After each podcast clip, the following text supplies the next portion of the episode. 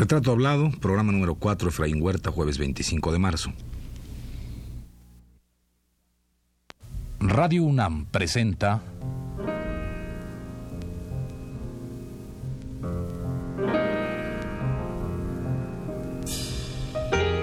Retrato Hablado.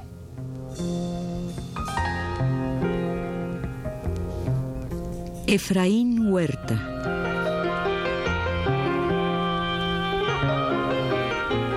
Un reportaje a cargo de Elvira García.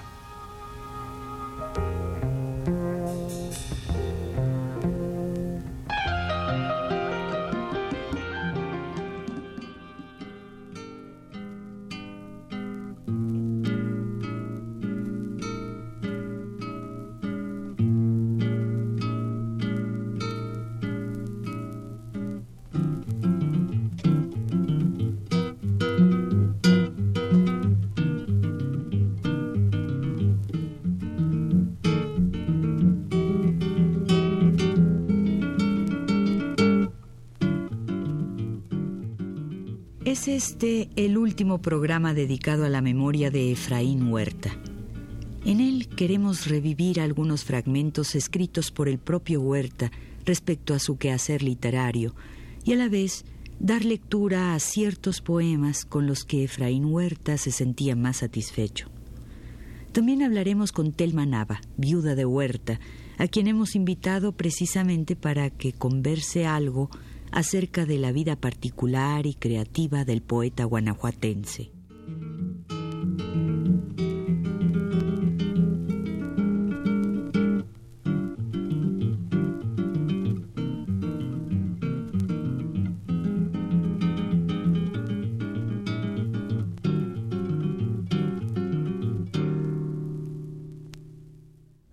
Empezaremos, pues, dando lectura a un fragmento del prólogo al libro Transa Poética, en el que Efraín se refiere, en ese párrafo en específico, a lo que significa para él un poema o lo que implica la creación del mismo. En dicho texto dice así.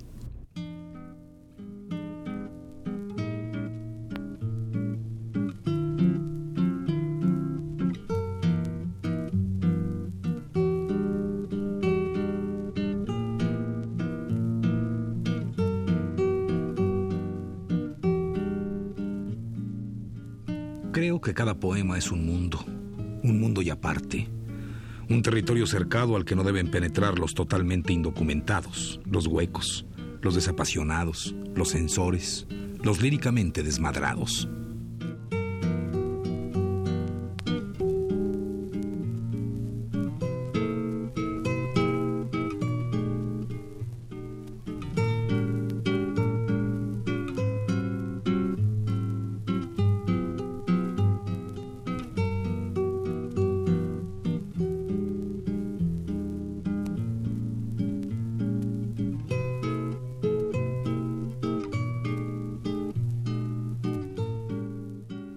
Acerca del poemínimo, esa formita poética que según el mismo Huerta encontrara tantos malos y buenos simpatizantes, imitadores y detractores, el poeta guanajuatense recién fallecido escribió a partir de su encuentro con el poemínimo una serie de explicaciones que pretendían justificar, disculpar, halagar, empobrecer o enriquecer dicho hallazgo. Una de esas tantas explicaciones es la que aparece justamente en ese prólogo al libro Transa Poética, en donde Efraín dice respecto a sus poemínimos.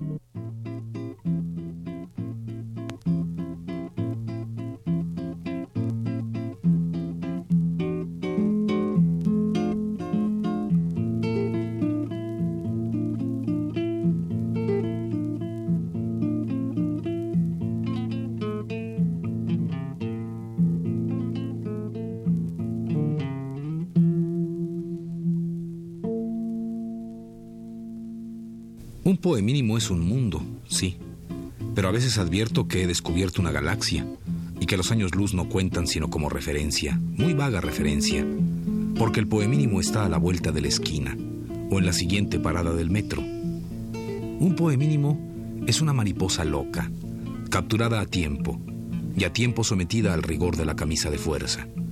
Y no lo toques ya más, que así es la cosa. La cosa loca, lo imprevisible, lo que te cae encima o tan solo te roza la estrecha entendedera. Y ya se te hizo.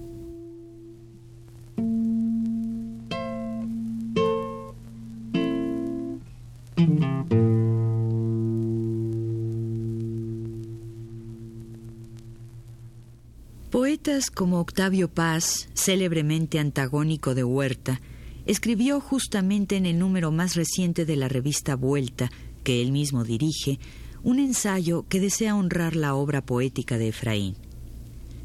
En un párrafo de ese texto, Paz se refiere al poemínimo que cultivara Huerta, diciendo, También cultivó el epigrama, es decir, los poemínimos, que son breves, punzantes y a veces alados. Y viniendo de citar a Octavio Paz, nos salta a la memoria aquel texto que Huerta escribiera precisamente hablando de los poemínimos y en el que se refiere también a paz.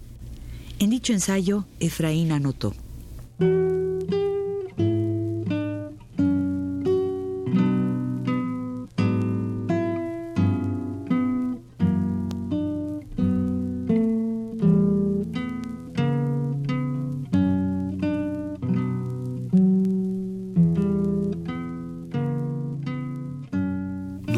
Tiempo, supuse con ingenuidad que estos breves poemas podían ser algo así como unos epigramas frustrados.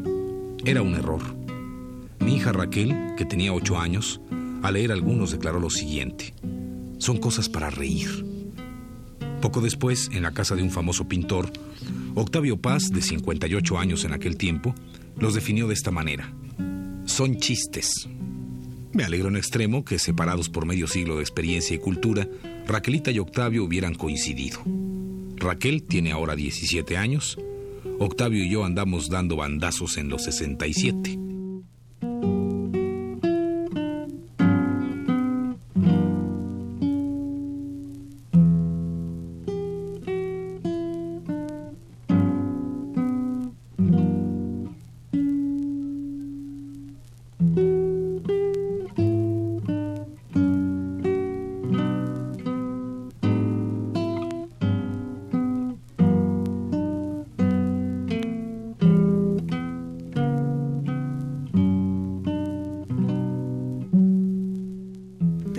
Dejemos un poco de lado las definiciones o contradicciones de los poemínimos y vayamos a conversar con la poeta nicaragüense Telma Nava, ahora viuda de Huerta, a quien hemos encontrado en sus oficinas de la industria de la construcción, abstraída por completo en elaborar una revista.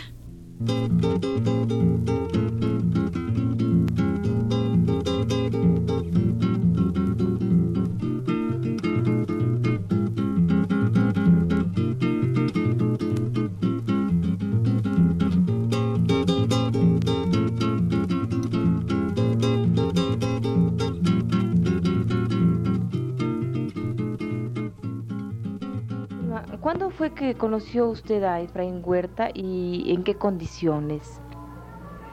Bueno, yo lo conocí en 1955.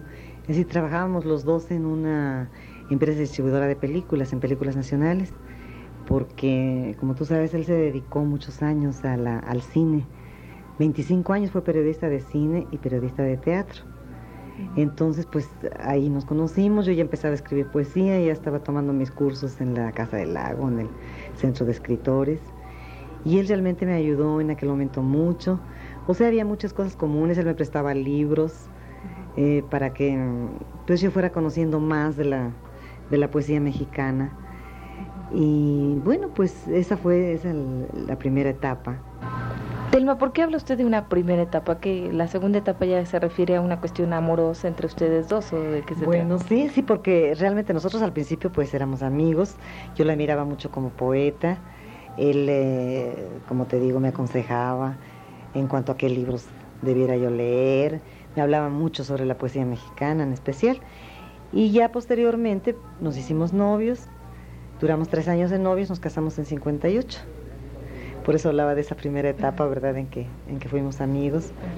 Y en ese momento él estaba a cargo de una revista que había del Instituto México URSS. Él estaba dirigiendo esa revista. Entonces yo asistía ¿no? a las actividades del instituto. O sea que había muchas cosas que nosotros empezamos a compartir desde aquel entonces. Telma, ¿cómo definiría usted a Efraín Huerta en esa primera etapa, en la segunda y después en todo lo que fue todos los años de vida y de, esposa, madre, en fin, de amiga? ¿Cómo definiría usted a este hombre que conoció? Bueno, pues un hombre verdaderamente extraordinario, eh, un hombre con una calidad humana, con una ternura para toda la gente que lo rodeaba, eh, un hombre además valiosísimo y sencillísimo, porque él no era un una persona complicada ni dentro ni fuera de la casa. Es decir, él no se sintió nunca eh, que él fuera un genio, que era una gente muy especial, porque era un poeta pues tan querido y tan admirado, sino él siempre fue una, una gente tan valiosa y tan sencilla, digo, era una de las cualidades más grandes que él tenía, la sencillez, el poder realmente sentirse cerca de la gente, él amaba mucho al, pueblo de México también, en general, digo al pueblo, él íbamos caminando nosotros a veces por, por cualquier país, por la calle y me señalaba gente del pueblo, me decía, mira qué hermoso señor, mira qué, qué hermosa señora. O sea que realmente uno aprendía a ver a la gente, el paisaje, a entender la vida a través de él, de cómo él miraba las cosas.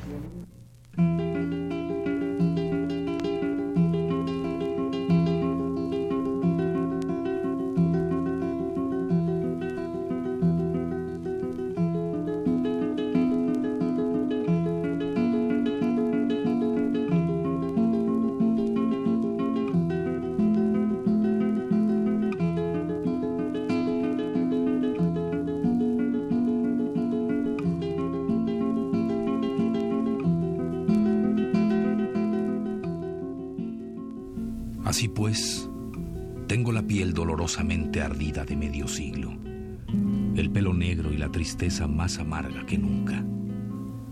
No soy una lágrima viva y no descanso y bebo lo mismo que durante el imperio de la Plaza Garibaldi y el rigor en los tatuajes y la tuberculosis de la muchacha ebria. Había un mundo para caerse muerto y sin tener con qué, había una soledad en cada esquina en cada beso. Teníamos un secreto y la juventud nos parecía algo dulcemente ruin. Callábamos o cantábamos himnos de miseria. Teníamos pues la negra plata de los 20 años. Nos dividíamos en ebrios y sobrios, inteligentes e idiotas, ebrios e inteligentes, sobrios e idiotas. Nos juntaba una luz, algo semejante a la comunión, y una pobreza que nuestros padres no inventaron nos crecía tan alta como una torre de blasfemias.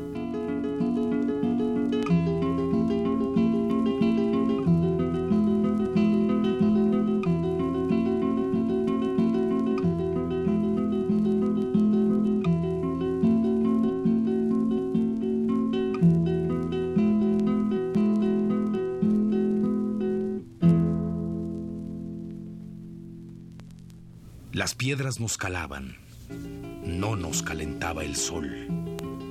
Una espiga nos parecía un templo y en un poema cabía el universo del amor. Dije el amor como quien nada dice o nada oye. Dije el amor a la alondra y a la gacela, a la estatua o camelia que abría las alas y llenaba la noche de dulce espuma. He dicho siempre amor como quien todo lo ha dicho y escuchado amor como azucena. Todo brillaba entonces como el alma del alba. Oh juventud, espada de dos filos, juventud medianoche, juventud mediodía, ardida juventud de especie de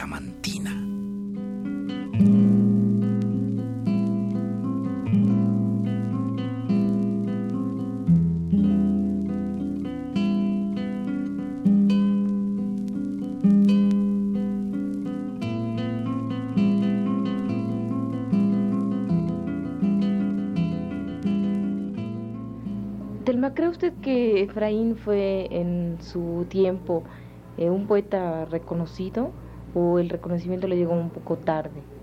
Yo tengo un poco la impresión de que Efraín se le empieza a reconocer su obra más o menos en finales de los 60 o principios de los 70, no sé qué piensa usted. Sí, yo creo que así es efectivamente, o sea que había un poco la sensación al principio de que era marginado, no igual que lo fue José Revueltas o que lo fue Juan de la Cabada.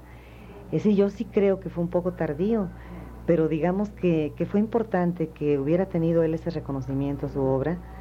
Y por ejemplo, la, la serie de homenajes que le, que le hicieron en vida también creo yo, considero que fue muy importante, porque no solamente, pues ahora, bueno, que le han hecho homenajes muy lindos, pero lo importante es que él lo disfrutó. O sea, la característica, lo, lo importante en la vida de Efraín es que él vivió una vida muy plena, muy rica en todos los aspectos. Él hizo siempre todo lo que él soñó hacer. Es decir, escribió muchos libros, se casó dos veces, tuvo dos familias, viajó mucho. Él creo realmente que es de las pocas personas que han tenido una vida tan plena. Y además eso, que aunque sea un poco tardío, pero que se le haya reconocido todo su valor. Oiga, Telma, yo le quiero hacer una pregunta que si usted quiere me la responde. Si es una parte de su vida privada y muy personal, no me la responde, no hay ningún problema. ¿Cómo fue en los últimos días de su vida Efraín Huerta? Es de, los últimos días diría yo, creo que estaba enfermo y ya tenía una enfermedad de, mucho tiempo, pero la, digamos los días preliminares a, su defunción. Él tenía un, un tiempo, de un tiempo acá, que se venía sintiendo muy cansado, muy, muy cansado, incluso dormía mucho todo el día, pero sin embargo nunca perdió el buen humor, eh, el entusiasmo, él tenía un gran entusiasmo unos días antes de, que lo internaran en el centro médico, tenía un enorme entusiasmo de que nos fuéramos al mar. Él soñaba con regresar a Veracruz y me decía, mira, estoy cansado, vamos al mar. Y nosotros ya teníamos preparado todo para ir al mar. Y yo claro que veía la situación ya, yo lo veía muy mal y estaba tal vez eh, subconscientemente convencida de que ese sería quizá el último viaje. Y lo que más, una de las cosas que más lamento es que no hayamos podido viajar al mar, como él lo soñó. Pero sí realmente muy cansado, él ya, ya expresaba a muchos de nosotros y a amistades que, que él se sentía muy cansado de la vida, que él no quería ya vivir, que él ya había hecho todo lo que él quería hacer y que sentía su vida muy plena, incluso me hablaba de su último libro y me decía, mira, este va a ser mi último libro, así lo recalcaba. Eh, Dispersión total es el título del, del libro. Que está a punto de salir. Bueno, nosotros vamos a recoger ahora todo, todo el material que él dejó, porque sí publicaron, publicó muchas cosas en revistas, en provincia y aquí en México. Entonces vamos a tratar de reunir todo y tratar de adivinar también un poco qué es lo demás que iba a incluir en ese libro, es decir, buscar cosas que no estén publicadas, que no estén recogidas en libros sobre todo, para integrar ese volumen. O sea que sí, es de hecho una dispersión total, porque a lo mejor está dispersa la obra por distintos lugares. Sí, él era un hombre que tenía una extraordinaria intuición. Entonces, de alguna manera, él presentía que iba a morir. Es decir, por un lado, como que sí, él se sentía muy cansado y decía, no quiero vivir, pero, pero él había una especie de presentimiento. Y esta es una anécdota muy curiosa, ¿no? Unos días antes de, entrar al hospital, eh, cerca de la casa donde vivimos, ahí pasa la, el tren de Cuernavaca. Entonces una tarde pasó el tren de Cuernavaca, pitó el tren y él dijo, mira, hoy el tren, dice, ya vienen por mí. Entonces eso, bueno, a mí me dejó realmente helada, ¿verdad? Porque pensé, no, le digo, ¿por qué dices estas cosas? Pero ya había un presentimiento, realmente una sensación de, de una muerte cercana.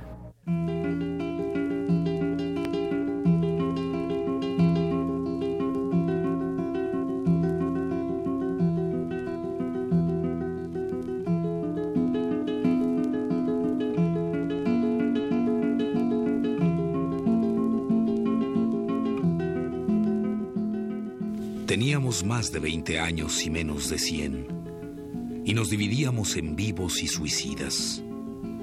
Nos desangraba el cuchillo cristal de los vinos baratos. Así pues, flameaban las banderas como ruinas. Las estrellas tenían el espesor de la muerte. Bebíamos el amor en negras tazas de ceniza.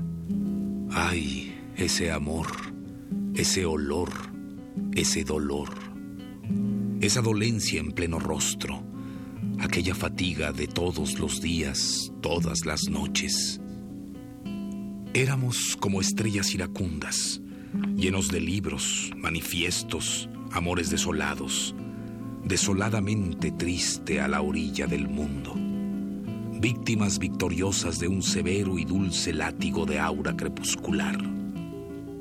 Descubríamos pedernales palabras, dolientes, adormecidos ojos de jade, y llorábamos con alaridos de miedo por lo que vendría después, cuando nuestra piel no fuera nuestra, sino del poema hecho y maltrecho, del papel arrugado y su llama de intensas livideces.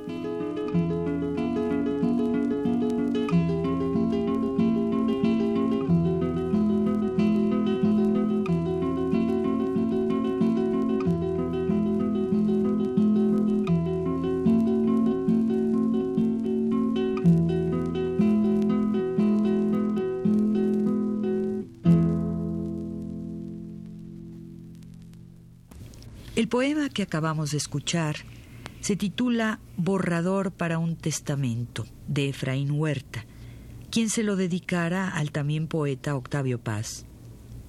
Paz, que durante algún tiempo, sobre todo en sus años de juventud, fue amigo de Efraín, escribió lo siguiente como un justo reconocimiento al ser humano y al poeta que fue Efraín Huerta. Un fragmento de dicho ensayo dice así.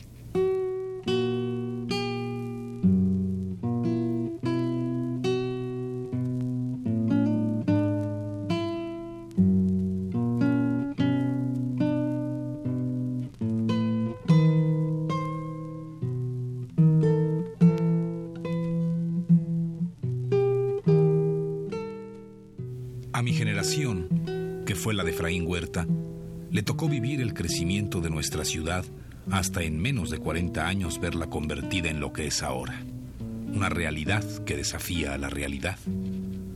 Con nosotros comienza en México la poesía de la ciudad moderna. En ese comienzo, Efraín tuvo y tiene un sitio central.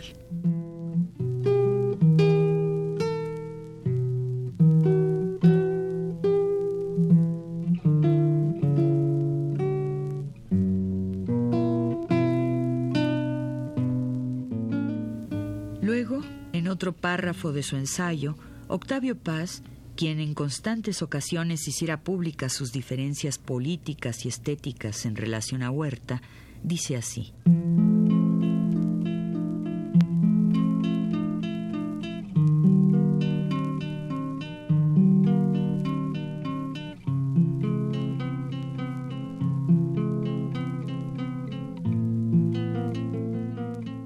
Huerta fue, ante todo, un poeta lírico. Sus obras mejores son poemas de amor y de las emociones y sentimientos que acompañan al amor. Sensualidad, tristeza, celos, melancolía, júbilo. La ciudad fue para él historia, política, alabanza, imprecación, farsa, comedia, drama, picardía y otras muchas cosas. Pero sobre todo, fue el lugar del encuentro y el desencuentro.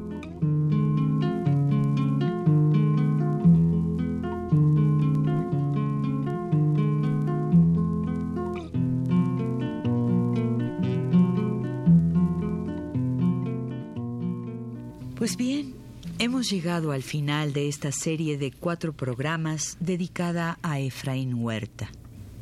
Antes de despedir el programa, queremos dar vida al último fragmento de su poema Borrador para un Testamento, leído hace unos minutos, en donde el poeta guanajuatense habla, tal vez por última vez, con una voz que suena a melancolía, pero también a agradecimiento y enorme satisfacción por el trabajo realizado. Efraín decía así en ese poema.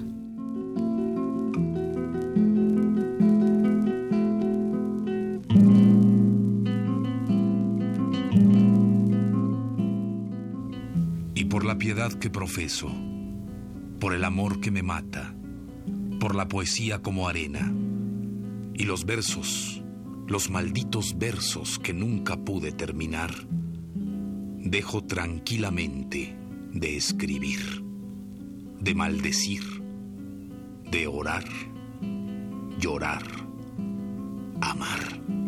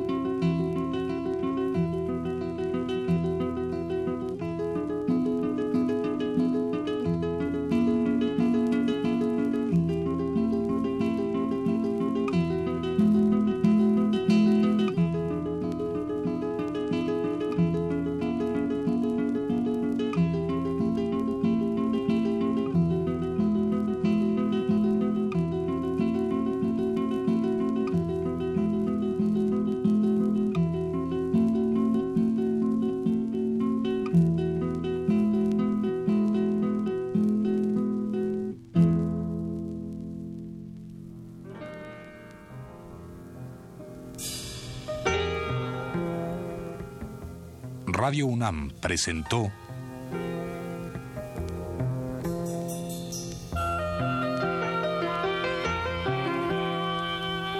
Retrato Hablado.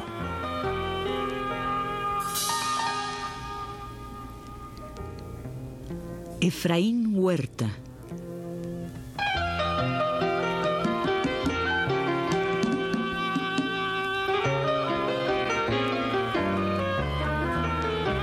Reportaje a cargo de Elvira García.